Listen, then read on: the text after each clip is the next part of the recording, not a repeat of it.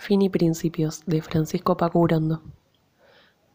Estoy en los ruidos de la tristeza, en las tablas de la perdición, en el aire de este tiempo maldito, infortunado,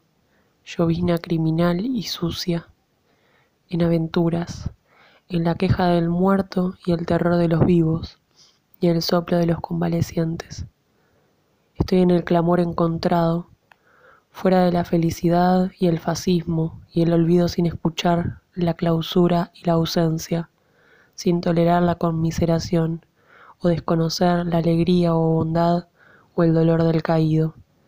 sin sentir resignaciones, sufriendo con la rabia la esperanza,